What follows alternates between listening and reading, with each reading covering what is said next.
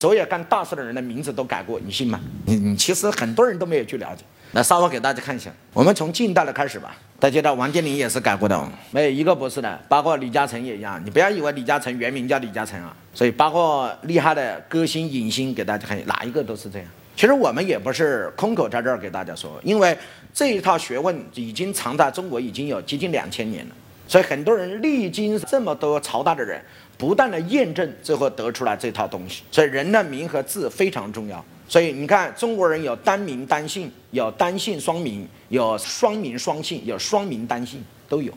比如说叫上官云，复姓单名的，也有的是复姓双名的上官云相。所以有人是单名单字的王冲，有人是单姓双名的王健林。哎，各位同意吗？但是你要知道，中国所有的名和字加在一起，只有那么几种变化。所以就延伸出来了，我们在名字学中的最厉害的叫五格。所以五格是把人名字中的笔画和字画，加上你的天地五行揉在一起，变成了一套可识人和用人的学问。名者命也，名不正则言不顺，言不顺则事不成。